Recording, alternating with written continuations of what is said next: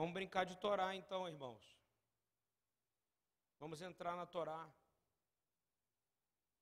E vamos buscar essa palavra do Senhor.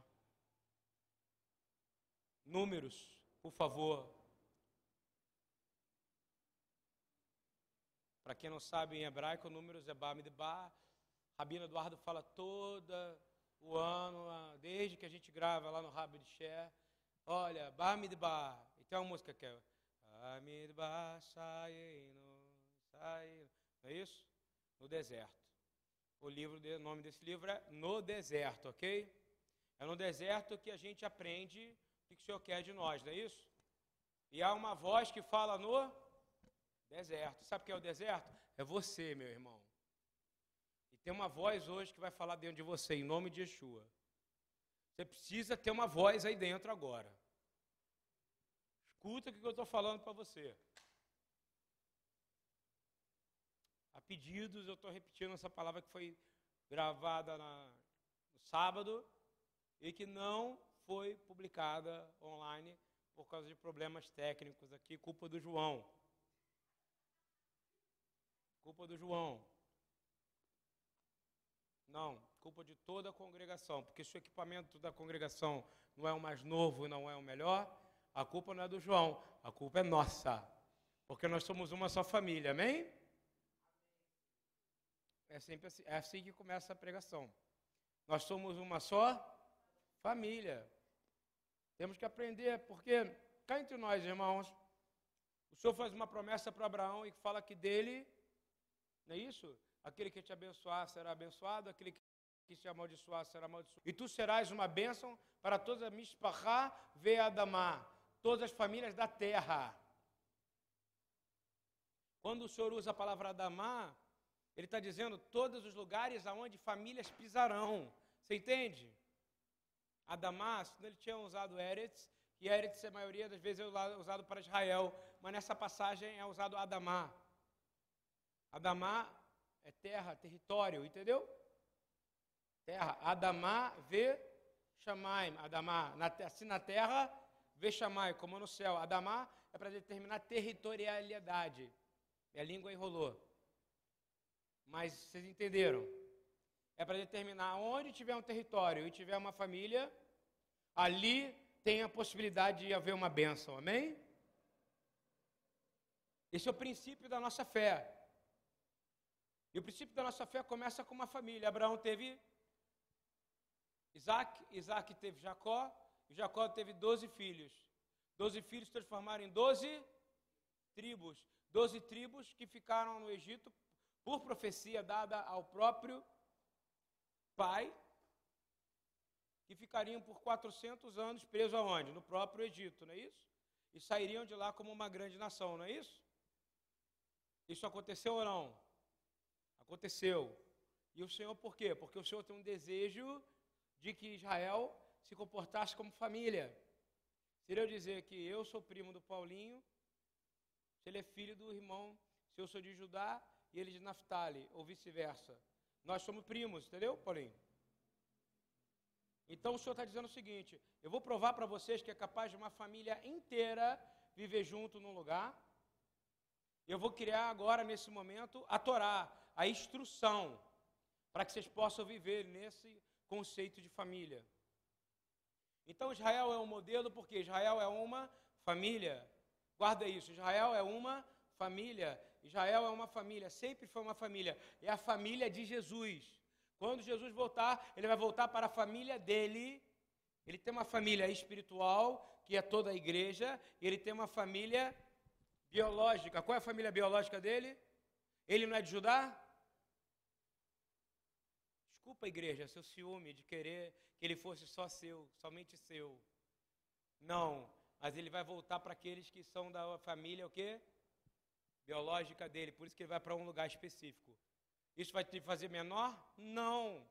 Você não precisa ser de nenhuma tribo para poder fazer parte da família de Jesus. Amém?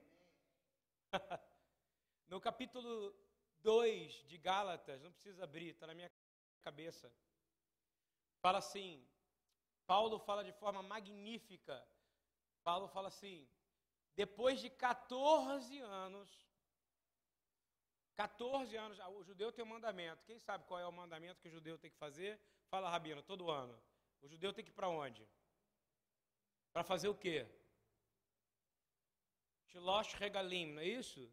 Shilosh Regalim. As três grandes festas. Quais são as três grandes festas, Rabino? Peça, segunda, Rabino.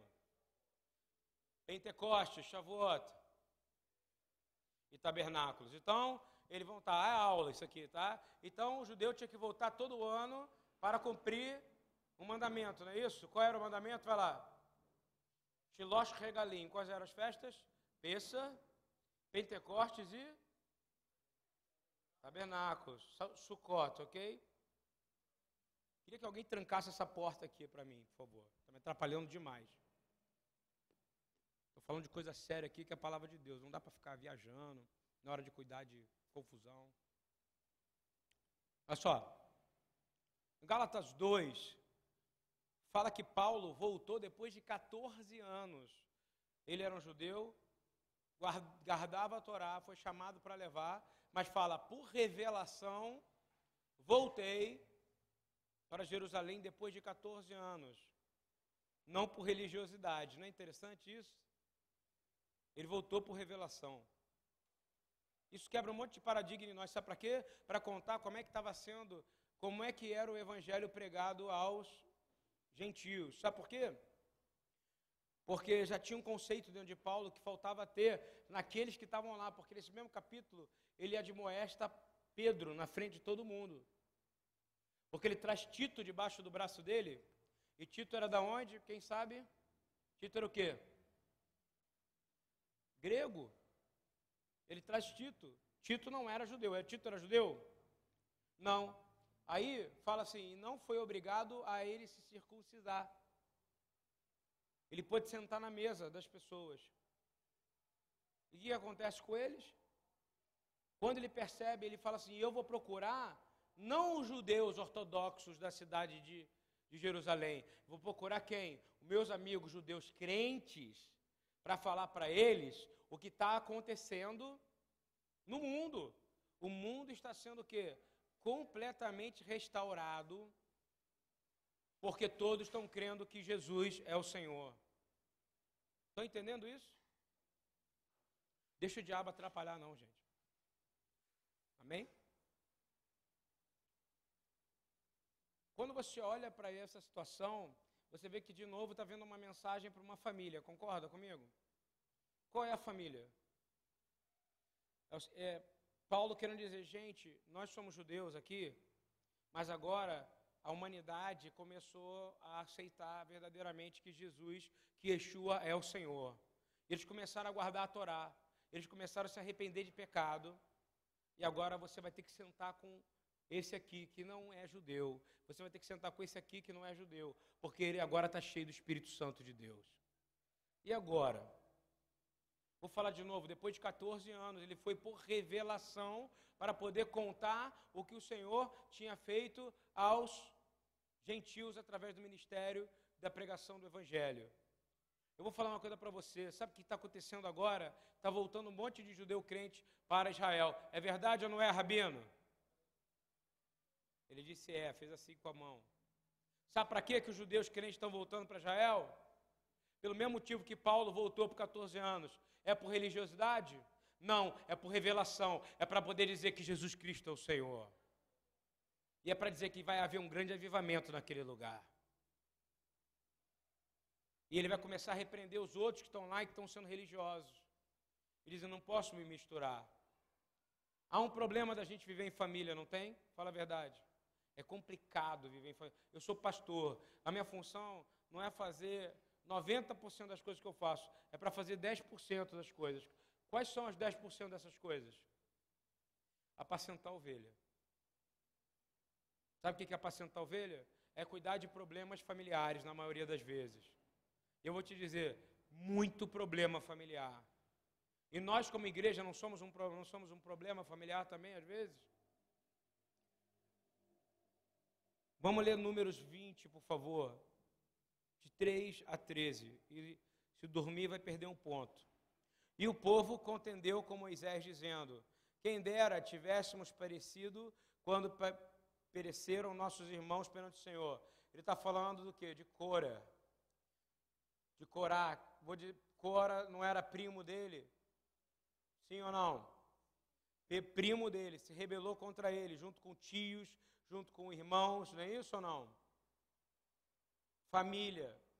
E aí ele está dizendo aqui, é mais uma rebelião. Quero lembrar vocês que no capítulo, no versículo 4, no versículo 2 e no 1, fala que depois de todo esse problema que teve com Cora, que é da família de Moisés, e que morreram em milhares aí, o chão se abriu e eles viram o Sheol, foram direto para o Sheol. Não houve uma celebração que nem existe quando na, uma, alguém vence sobre alguém, como tem nessa idiotice chamada Copa do Mundo, entendeu? Que no final ninguém vence ninguém, ninguém ganha nada, não dá em nada, só dá dinheiro para quem está patrocinando. E um sentimento de prazer que para quem está vendo o jogo que no final termina como nada. Na verdade, quando caiu Cora e todos que estavam com ele, morreu parte da família de Moisés, não foi? Se morresse seus primos, você não ia ficar chateado ou não? Mesmo por mais chato que ele seja, por mais complicado que seu primo foi, por mais chato que seu tio foi, se ele morresse, você não ia ficar chateado do jeito que foi? Ah, não, não ia ficar, não, ia ficar sim. Você ia ficar sim. Eu já perdi familiares que são primos e tipo, pessoas com problema gravíssimo comigo, mas eu sofri. A morte foi trágica, assim como foi a morte de Nadab e Abiú. E aí, somos se não bastasse, quem é que morre nesse capítulo 20? Miriam, também, a irmã de Moisés. Aí eu vou falar para você: se sua irmã morresse, seus primos morressem, e você tivesse acabado de sair de um luto de tristeza, violento, porque sua irmã morreu, e alguém chegasse para você da sua própria família, porque esses caras que estavam reclamando aqui eram da própria família de Moisés, e ficasse falando assim: aí, tô com sede, cara, eu preferia morrer com aqueles caras do que ficar andando com você. E sua irmã acabou de morrer. E aí, como é que você ia fazer? Você ia reagir calminho? Mentira, você não consegue reagir calminho com nada na vida. Falta muito para a gente ser manso e humilde, não é verdade? Como Jesus ensina. A gente tem agido muito na carne. Mas Moisés até então tinha agido na mansidão. A palavra fala que ele era o homem mais manso que já tinha descido a terra. Mas os caras não pararam. Morreu a irmã dele, ele não teve tempo de luto. Aí quando ele entra, já diz assim: Por que, que você trouxe essa congregação? Repete comigo: congregação não é igreja, entendeu ou não? O senhor quer montar uma congregação. O que é uma congregação? Carral. O que, ele, o que é uma carral? É a unidade de Kerrilot. Está ouvindo ou não? É uma família. Por que, que você trouxe essa família? Por que, que você trouxe a nossa família, a congregação do Senhor, para este deserto? Para que a gente morra, nós e os nossos animais, e por que nos fizeste subir do Egito para nos trazer este lugar mal? Ou seja, o lugar que Deus mandou é mal. E a culpa é do Moisés, é que nem eu botar a culpa no João. Da câmera não está boa, não é isso? Né? É que nem a gente reclamar que não tem luz aqui e a gente não dizima, não é isso? Estou dando exemplo, quando a pessoa reclama que não tem alguma coisa na casa, e ela não dizima e ela não, ela não pergunta, uma vez que a casa também é dela, porque a casa é do Senhor. Não é isso? Mas está reclamando. Lugar onde não há semente, que não tem figo, que não tem uva, que não tem romã e que não tem água para beber. E ele tinha acabado, vou falar de novo, acabou de perder a irmã, acabou de perder a irmã, acabou de perder a irmã que ele amava, amava Miriam. Eu lembro de Miriam dançando Lembra de Miriam dançando no, em Êxodo? Micamor Rabelim Adonai, não há outro Deus como o nosso Deus. Ela pegou o pandeiro, foi a primeira vez a mulher adorando na Bíblia. A mulher cometeu alguns erros, fofoca, não é isso? Lasham Hará, mas Moisés intercedeu por ela, orou por ela e ela foi perdoada pelo Senhor. A gente precisa entender que ele está sendo cobrado agora. E aí, o Senhor chama Moisés e fala com ele no meio dessa crise familiar. Acorda e ouve o que eu estou dizendo. Crise familiar. Quem nunca passou uma crise familiar aqui, por favor? Que atire a primeira pedra. Hein? Todo dia você tem uma crise. Eu creio que a partir de hoje isso vai diminuir pelo que o Senhor vai falar aqui conosco. Diz que o Senhor fala assim: toma a sua vara, ou seja, a vara, e ajunta a congregação, tu e Arão, teu irmão, e fala com a rocha. Fala com a rocha perante os seus olhos e dará a sua água. Olha só, Tissur, Israel e Sheino, a rocha forte de Israel. Quem é a rocha forte de Israel? É Yeshua. Mas para, lembra que ele tinha acabado de perder a irmã. Lembra que ele tinha acabado de perder primos. Lembra disso ou não? E lembra que agora o povo que, é, que ele podia dizer covarde, sem sentimento, sem coração, sem nenhum senso de preocupação. O que está fazendo? Eu quero água. Você é um cara inútil, um líder, um líder ruim. Não interessa para nós se sua irmã morreu hoje. Eu quero água agora. Pensa se às vezes a gente não age assim? Crise familiar, não é verdade? Eu quero isso agora. Agora a pergunta é: o que, que Deus quer te dar, não é isso?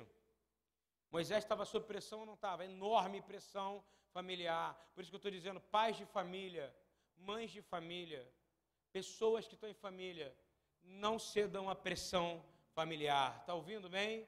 Vocês vão pecar. Moisés recebeu uma ordem tão clara do Senhor assim: fala com a rocha e a rocha vai sair água. Ele fez uma coisa que ele nunca fez na vida dele. Ele chega, ele pega a vara e ele xanga, e ele fala para os caras, ele xinga os caras e fala: rebeldes. Deus mandou ele chamar eles de rebeldes, sim ou não? Não porque ele estava na carne. Estou entendendo? Você está na carne, você não faz esse tipo de coisa? Grita com as pessoas. Principalmente com aqueles que você mais ama, porque da sua família. Vou te falar, sabe quem você vai magoar mais? Quem é da sua família. 99% das vezes você vai magoar a sua esposa. E a sua esposa que vai te magoar, porque ela vai agir na carne para reagir. Sabe por quê? Porque não foi conversar com a rocha antes. Se você conversa com a rocha antes, a rocha vai liberar água. E as águas são águas de águas vivas e vão trazer paz à sua família. E o Senhor disse a Moisés, e Moisés diz, a, e ele, ao invés de dar ordem à rocha, ele xinga o povo e bate na rocha. Já viu alguém violento fazer isso ou não? Eu já fiz isso, tá? Eu já bati porta, já dei soco em porta, já chutei porta, já chutei é, já chutei pedaço de cimento no chão, já machuquei o pé. Ué.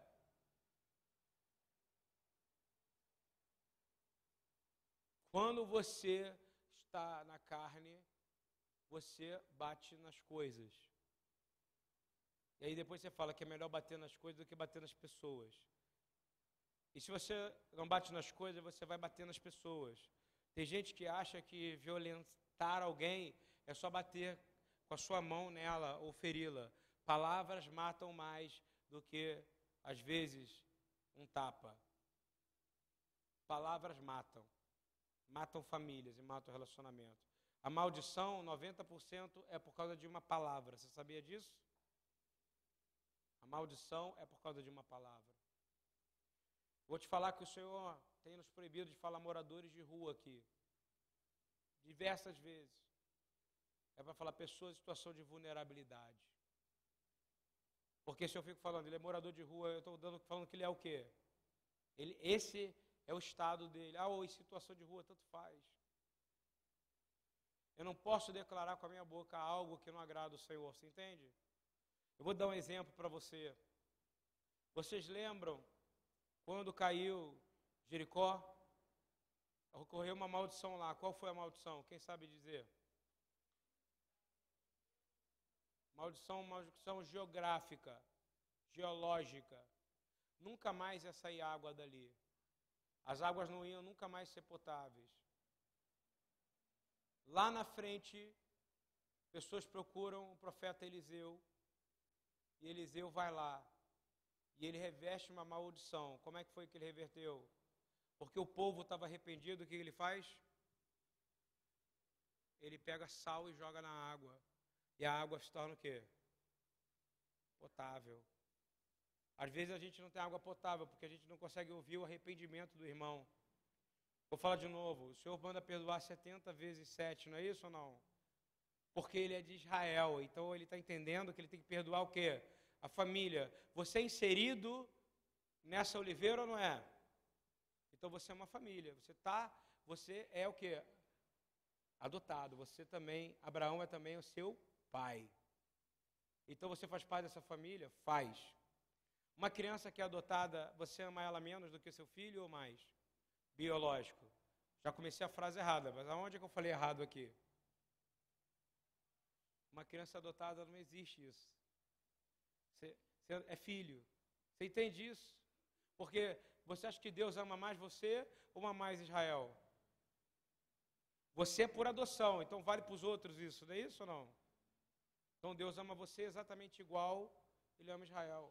Só que ele tem coisas para cumprir com Israel e ele tem coisas para cumprir com você. Isso é importante você entender. Diz assim: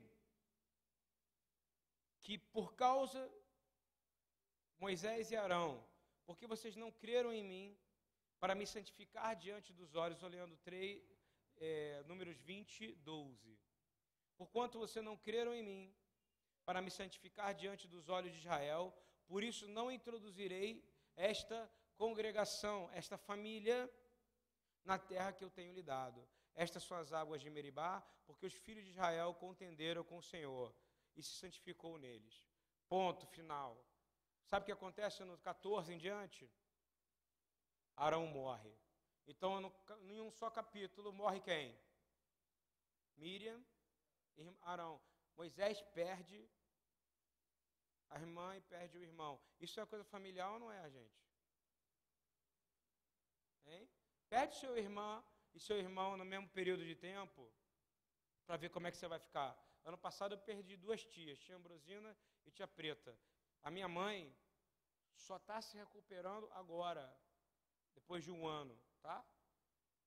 Moisés, ele teve que tirar a roupa. Lê aí o que está escrito no finalzinho do capítulo. Lê aí. Já que está todo mundo meio soco o sono, vamos pegar a Bíblia e vamos ler. Te acordar.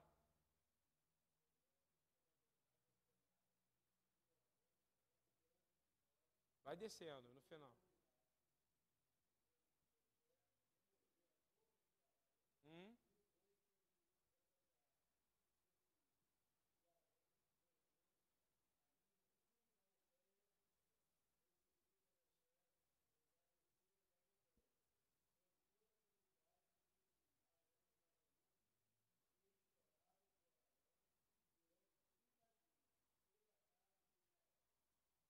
Mas morreu ou não morreu?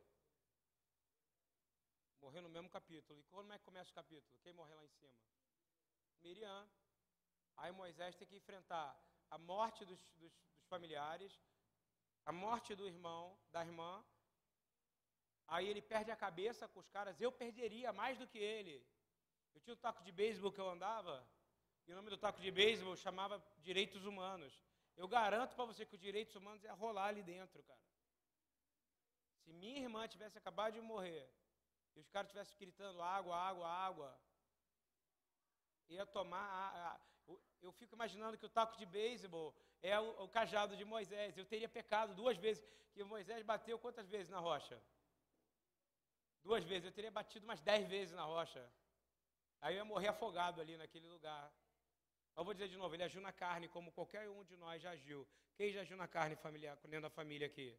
Já gritou? Quem já agiu na carne dentro da família chamada igreja aqui? Hein? Eu já agi. É isso? Perdão, Senhor. Porque eu agi como Moisés. Eu gritei, eu, eu fiquei com raiva no lugar onde eu não deveria ficar. Porque antes de você ficar, você deveria fazer o quê? Buscar a rocha. Falar com a rocha. O que, que, ia fazer, que aconteceu com a rocha? Ia sair o quê? Água. Então, antes de você brigar com alguém na sua família, ou ser reativo, o que, que você vai buscar? E vai sair o que da rocha? E aí você vai se reconciliar com o maridão, e com a esposa, ou com a irmã.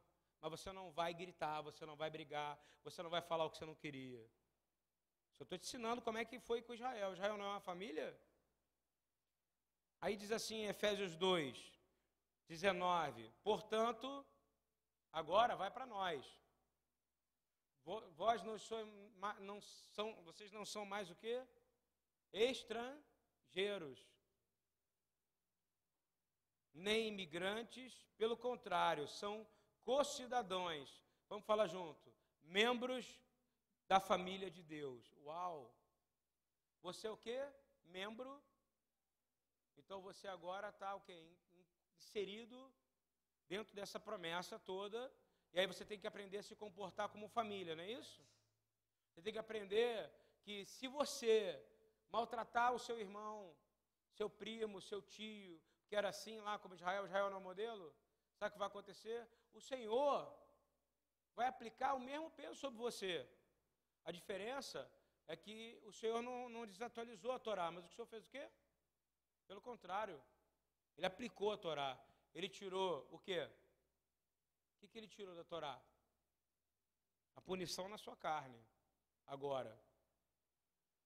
Mas ele pede para você ser o quê? Aquele que observa. Está em Gálatas 3. Ele volta e diz assim: Olha, não é que eu não observo mais a Torá, eu observo a Torá. Então nós somos o quê? Um aqueles que observam as instruções de Deus, não é isso ou não? Agora não vem falar para mim que você guarda o Shabat que você é um mentiroso. Você observa o Shabat. Amém? Estou entendendo o que eu estou dizendo ou não? Eu observo a Torá. Porém, eu não consigo guardar a Torá. Mas eu tenho Yeshua, que morreu na cruz, em morte de cruz, não é isso? Que é a pior que existe, a morte no madeiro, que é o pior que existe dentro da Torá. Para quê? Por mim, sem pecado nenhum, para que não houvesse nenhuma punição para mim. Mas aí nós temos uma coisa pior. Ele fala assim: Eu posso lançar a sua alma no inferno. E ele falou isso para a família dele, que era Israel naquela hora ali, não foi? Isso vale para você também, meu irmão. Não existe salmo. Aquele povo lá acreditava no Deus de Israel ou não? Aquele povo que estava ali em volta dele acreditava verdadeiramente no Deus de Israel. Tanto que ele fala: não faz aquilo que eles fazem, mas faz aquilo que eles falam, porque eles entendem do negócio. Não é isso? Que nem, que nem eu comecei falando sobre Nicodemos. Efésios 2, a carta de Paulo a Efésio, a Éfeso, é tão perfeita que ele fala: olha só, não tem mais imigrante, nós somos, nós, vocês são co-cidadãos dos santos e membros da família de Deus. Sabe o que ele está falando? Que você é co-cidadão junto com Abraão, junto com Davi, junto com Enoque, junto com Jacó. É isso que é santo. Você está entendendo isso ou não? Edificado sobre o fundamento dos apóstolos e dos profetas. Efésios 2, 19. 2,19. Sendo o próprio Cristo Jesus o principal pedra angular desse alicerce. Nele o edifício inteiro, bem ajustado, cresce para ser um templo santo no Senhor, através do Espírito Santo de Deus. Então, meu amigo, você é uma família. Andando mais à frente, para a gente voar aqui, diz assim, Mateus 16, 15 e 19. Agora vai falar de novo o aspecto de rocha e de pedra. Vai dizer assim: Jesus está perguntando: quem que eu sou? O que, que você acha que eu sou? E aí, o primeiro ser humano na terra a identificar Jesus como Senhor, que a palavra fala que todo aquele que confessar com a sua boca que Ele é Senhor, esse será salvo. Não é isso ou não? Disse-lhes a ele: E vós, quem dizeis que eu sou? Pedro Simão disse: Tu és o Cristo, filho do Deus vivo. Ele está dizendo que ele é Yeshua Hamashia ele está dizendo que ele é um Machia, ele tem poder de instaurar a paz sobre todo o universo. É isso que ele quis dizer como judeu. Filho do próprio Elohim, do Deus. E está dizendo que nesse momento Pedro abre a boca e diz assim: Tu és Senhor. Então começa aí um novo sistema chamado igreja. Não, não é chamado igreja. Vocês acham que Jesus usou a palavra eclésia? Por favor. Hein? Vocês acham que ele usou a palavra eclésia? Diz assim: Jesus disse: Bem-aventurado é tu, Simão, Barjonas, filho de Jonas, porque não te revelou a carne e sangue, mas meu Pai que está no céu. Pois, porém, eu te digo que tu és Pedro, Kefa, e sobre esta pedra edificarei a minha eclésia. Não.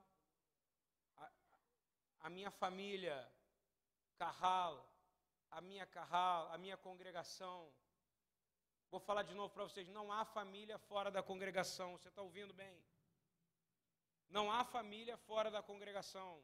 Espera aí que eu vou me virar ali. Não, não há. Você precisa congregar. Você precisa aprender com a diferença que tem com o irmão, com o outro, como Israel teve que aprender. O motivo de você ter que entender Israel é entender que todos nós somos extremamente diferentes, mas nós temos que agir como família. Ah, mas eu não acho da família, não sou obrigado a aguentar o meu irmão. Está agindo errado. Está agindo errado. Como você pode fazer isso? Se ele está dizendo o seguinte, sobre esta pedra, ou seja, pedra que faz parte de uma rocha. Quem é essa rocha? A rocha que emana água, amém? Nós não somos o corpo de Cristo aqui?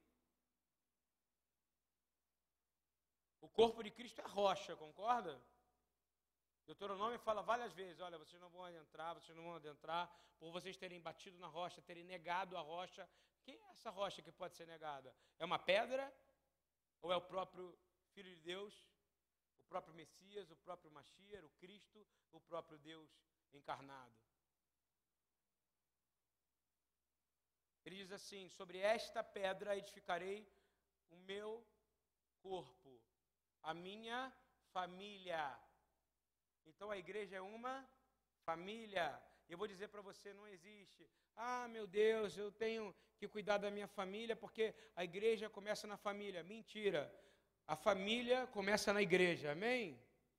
É o contrário. Você não diz que a, a igreja começa na família, não. A família começa na congregação. Porque é aqui que ela vai ser educada. E é por isso que tem tanta gente mal educada, porque as congregações não agem como família. Ficam pregando ali na televisão, naquelas telonas grandes que elas têm, famílias lindas andando de mão dada, brincando e dizendo semana da família, não sei o que da família, não sei o que da família e tal. E aí a congregação que Jesus está falando aqui, ele não falou, vou construir a minha congregação dentro de, da minha família, não. Ele fala sobre essa pedra. Que pedra é essa? Sobre você que é uma pedra. Você é uma pedra dessa família. Se você crê em Jesus, você é uma pedrinha. Vou falar igual eu falo com o pessoal daqui da Segunda Viva. Repita comigo. Se eu creio em Jesus, eu sou uma pedrinha. Não é isso? Eu sou um grão de areia. Lembra disso? Que, onde que aparece grão de areia? Na promessa de Abraão, não é isso? que as bênçãos, não é isso? A família vai ser maior do que os grãos de areia, não é isso? E as estrelas que estão. Então você é uma pedrinha de uma rocha. E quem é essa rocha? Yeshua. E ele é o cabeça, ele é o roche dessa, dessa rocha. E essa rocha emana água até hoje? Profunda. Profunda. E ele ainda vai falar mais. Ele diz assim: E eu vou te dar. Agora isso vale para você. Está sendo te dado isso agora. No sábado eu fiz uma brincadeira. Nós não temos tempo aqui para fazer. Você tem a chave na sua mão, meu irmão. Está ouvindo bem o que eu estou dizendo? Isso não foi dado para Pedro, não. Toma Pedro para você. Isso aí é um pensamento católico, errado. Foi te dado, você é uma pedrinha de uma grande rocha. E foi te dado o quê? Uma chave. Para fazer o quê? A pergunta que eu vou te fazer: naquela época tinha carro com motor? Tinha engenharia elétrica naquela época? Fala para mim. Para uma chave ligar alguma coisa? Ou para ela desligar alguma coisa? Sim ou não? Mas tinha o que? Dunamis. Tinha o que? Rua Hakodesh, o poder do Espírito Santo. para que você pudesse andar no espírito e no poder de Elias. Você vai ligar essa chave. A palavra fala claramente aqui, ele diz assim: olha, você agora que é pedra, você vai receber a chave do reino dos. Então você é uma pedrinha que tem o quê? Uma chave. Da onde? Do reino dos céus. Para fazer o quê? Que poder que você tem? Porque tudo que tu ligares na terra, cara, não tinha batedora, batedora não, batedeira, não tinha liquidificador, não tinha micro-ondas, não tinha portão elétrico. É algo muito mistério isso aqui, você concorda comigo? É uma chave que você liga e vai desligar poder. Ele diz assim: tudo que tu ligares na terra será ligado no céu. Então eu declaro em nome de Jesus que hoje nós estamos ligando o que? As bênçãos de Deus sobre nossas vidas como família. Se você está precisando de cura hoje, eu estou declarando que está sendo ligado à cura hoje. Se você está precisando de, de alegria, eu estou declarando que você está ligando o reino dos céus e a alegria vai vir sobre a sua vida. E eu estou desligando as maldições em nome de Jesus. Mas você tem que desligar também, porque foi te dada essa autoridade. Você recebe essa autoridade todo dia. Você lembra quem você é. Diz assim: e tudo que você desligar na terra vai ser desligado no céu. Ou seja, quero como se eu chegasse sobre uma pessoa, eu cresce verdadeiramente que eu tenho a chave para ligar. Eu vou te dizer, você tem uma chave para ligar e para desligar. Você crê nisso? Você é uma pedrinha de uma rocha poderosa. O salmo que a gente estava cantando aqui, Shirula Donai Shirhadá, Senhor, me coloca um cântico novo. Porque o meu Deus é grande e Ele é a rocha da minha salvação. Você acha que Ele está falando o quê? Você é a salvação da minha família. E eu quero te falar, ele tem poder para salvar a família, amém? Eu já vi ele reverter situações familiares. Eu já vi ele reverter situações de problemas de pessoas que estavam entrando em pecado por não entender que se a família aumentasse, viria bênção. Eu quero te dizer, para mim pode ser difícil ter que uma criança aqui falando ao meu lado, uma outra aqui, outra ali. Quando tem no sábado gente aqui dos projetos, ou seja, dos trabalhos que a gente faz. Se eu me sinto incomodado com isso, o que, que eu penso? O, que, que, eu, o que, que eu imagino? Eu não quero que a família cresça, não é verdade? Eu quero que a família cresça sim. Eu quero ter mais irmãos e irmãs. Eu quero falar aquilo que Jesus disse: deixe que as crianças venham até Ele. Nós somos um facilitador para as pessoas chegarem a Jesus. Essa é a função da nossa casa. Nós facilitamos o caminho, sabe como? Sendo uma família para eles, amém? Nós somos uma família global. Eu vou dizer uma coisa. Você sabe qual é a onda agora, lá do Asher, nos Estados Unidos? Ele foi para o Egito.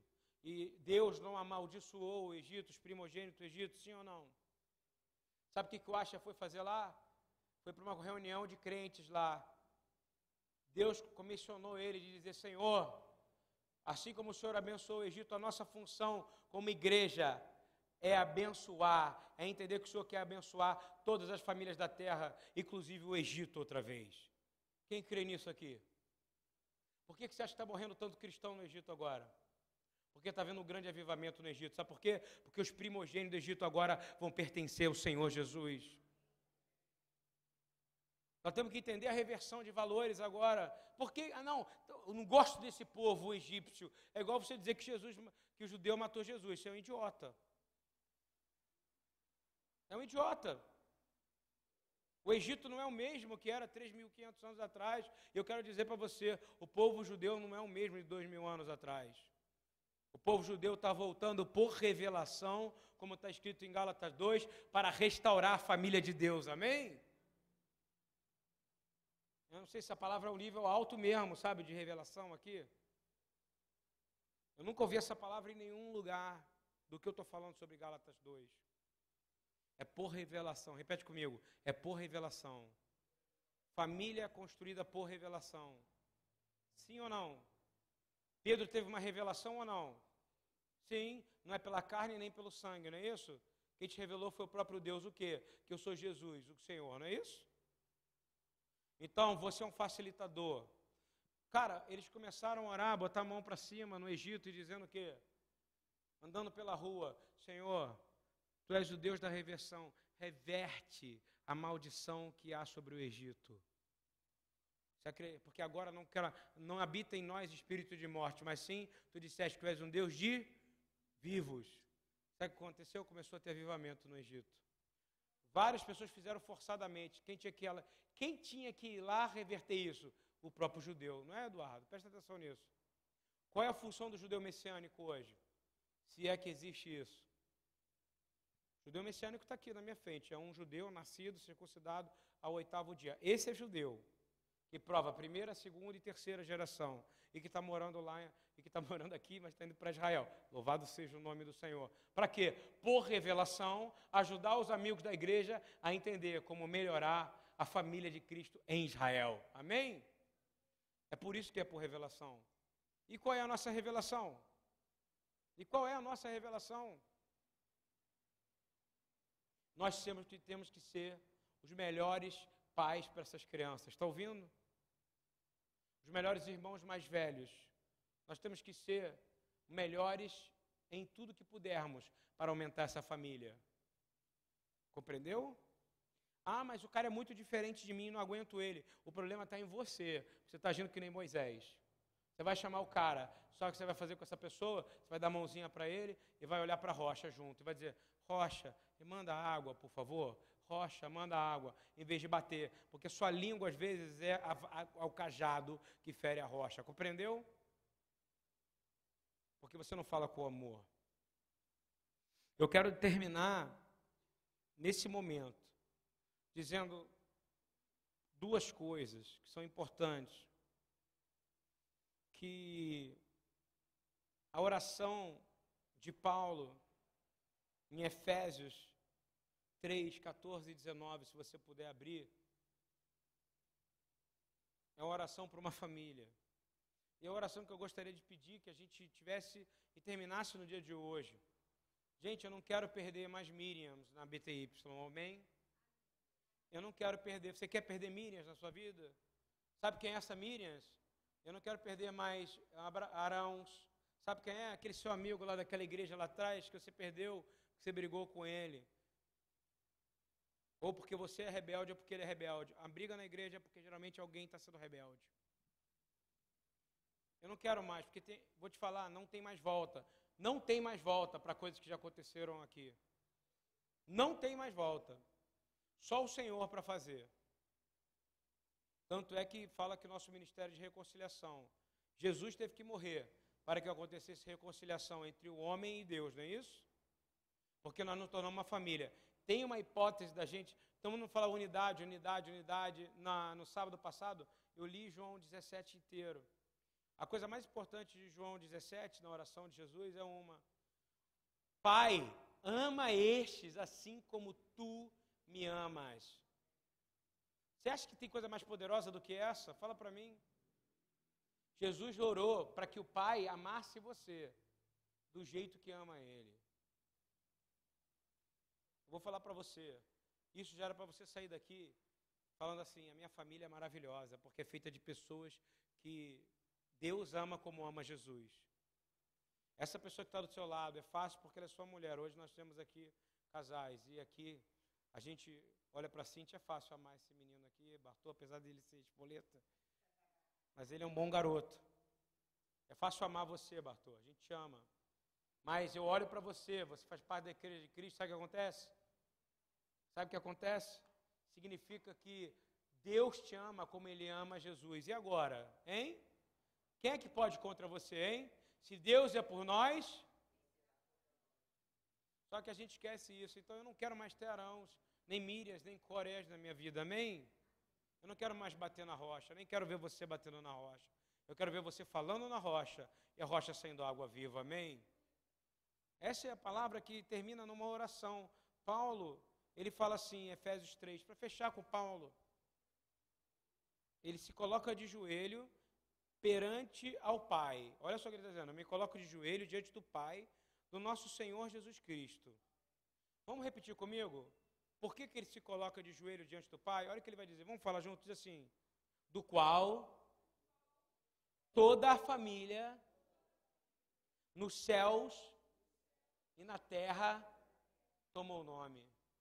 Olha o que ele está dizendo, toda a família, família, aonde houver uma família, o que ele está dizendo? Congregação.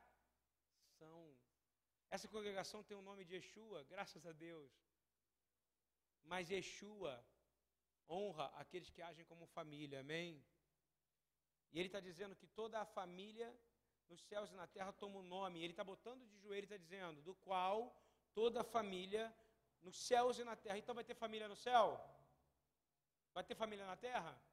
Claro, porque todo mundo vai estar habitando aqui outra vez como família. Por que, que você acha que o crente chama o outro de irmão? Fala para mim. Porque não, porque é um ato profético. Porque durante toda a eternidade nós não vamos ter nem sexo. Está ouvindo bem? A gente, se é coisa de homem, mulher, vai ter homem e mulher, mas não vai ter mais é, relações sexuais, namoros, nós vamos servir para adorar o Senhor por toda a eternidade. E sabe o que você vai ser do Rômulo? O que você vai ser do Rômulo? Irmã. E hoje ele é seu irmão? Claro que é. Também. Só que hoje vocês têm um relacionamento afetivo. Vocês são uma família de carne, uma só carne, um só. Na eternidade, vocês vão estar Cada um na sua, meu irmão. Fazendo o quê? Adorando quem? O eterno. Então é engraçado que a gente casa com aqueles que vão ser nossos irmãos, irmãos ou irmãs pela eternidade. Isso não é lindo ou não? Então trata bem seu marido. Trata bem sua esposa. Trata bem seu filho. Trata bem qualquer um. Está ouvindo bem? Qualquer um. Você não pode escolher que você vai amar. Porque nós temos que estender a tenda. Amém? A final dessa oração é linda. Você já entendeu que toda família nos céus e na terra vai tomar o nome de Cristo, não é isso? É isso que está dizendo. Paulo está dizendo, Pai, de joelho, no nome de Jesus Cristo, toda família no céu e na terra vai tomar o seu nome. Amém? Então, vamos resgatar aquele familiar que está distante? Vamos ou não? Ou a gente vai dizer, não, é problema dele, deixa ele se virar lá. Não, você vai resgatar ele em nome de Jesus. Você vai tentar vai fazer igual eu já fiz, já pulei muro da casa do meu irmão para tentar falar com ele. Você está ouvindo? Porque um dia você vai ser cobrado por não ter feito e não ter agido com amor. Como é que abre o livro de Atos? Eu sou Lucas Teófilo aqui e estou escrevendo esse livro. Conforme escrevi lá naquele lá, eu falei sobre o que Jesus fez e ensinou. É assim que você vai ser cobrado. Primeiro do que você fez e depois do que você ensinou. Entendeu ou não? Então, que você faça por amor, que você ame a todos como uma família, para que, segundo as riquezas da sua glória, vos conceda e sejais corroborados com poder pelo seu espírito no homem interior, para que Cristo habite pela fé nos vossos corações. Amém? Estando arraigados e fundados em amor. Por quê? Porque nessa família, você, quem está do seu lado, eu vou te falar uma coisa. Deus ama da mesma forma que ama a Mariana, ama o Jean, amém? Mas quando você olhar para Mariana, Jean, você vai olhar e vai dizer: Uau, ela é da família de Cristo. Então Deus ama ela como amou Jesus. E agora? Não é legal você conhecer alguém que Deus ama como amou Jesus? Esse é o princípio da família. Ele diz assim: Poderes perfeitamente compreender com todos os santos qual seja a largura e o comprimento, a altura, a profundidade, e conhecer o amor do Cristo que excede todo entendimento, para que sejais cheios de toda a plenitude de Deus.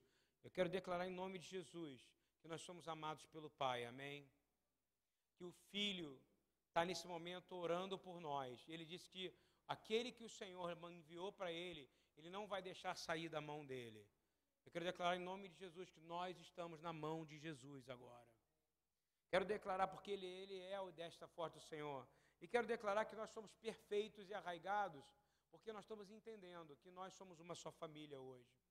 Nós não queremos perder mais, de novo, Arãos no meio do caminho, não é verdade? Nós não queremos mais perder Miriams no meio do caminho, porque a gente desobedeceu. A gente quer obedecer. E eu creio que a última geração antes de Jesus não vai ser a geração que vai pular no fogo, não vai ser a geração que vai ficar é, que vai saber falar línguas ou interpretar línguas, isso já aconteceu. Eu acredito que a última geração vai ser a geração mais obediente à palavra que já aconteceu em toda a terra. Eu creio que essas crianças que estão aqui, elas vão saber mais da palavra do que nós jamais pudemos imaginar. Porque em parte profetizamos, em parte conhecemos. E quanto mais perto de Jesus nós estamos, mais, mais perto de uma família nós somos. Atos era uma família, não era isso? Forte. Eu quero declarar no nome de Jesus que a BTY é uma família. Nós somos pequenas pedras que fazem parte de uma rocha. E nós declaramos que essa rocha emana água e emanará água por toda a eternidade. E que nessa noite nós estamos sendo preenchidos. Porque a palavra fala em Abacuque que toda a terra será inundada pelo conhecimento da glória de Deus. O que inunda é água. Eu quero pedir que a água dos céus seja derramada sobre esse lugar. Adonai Vesmerecha. A erra Adonai Panavelecha Virunecha. Sa Adonai Panavelecha Acelecha Shalom. Abençoa o seu irmão do seu lado, diz que o Senhor te abençoe e te guarde. Que o Senhor faça resplandecer a maravilhosa luz dele sobre o seu rosto. Que o Senhor fortaleça a sua família, a nossa família. Que o Senhor tenha misericórdia de nós. Que o Senhor levante o nosso rosto e que Ele te dê a paz que excede todo conhecimento. Amém? Shabbat Shalom.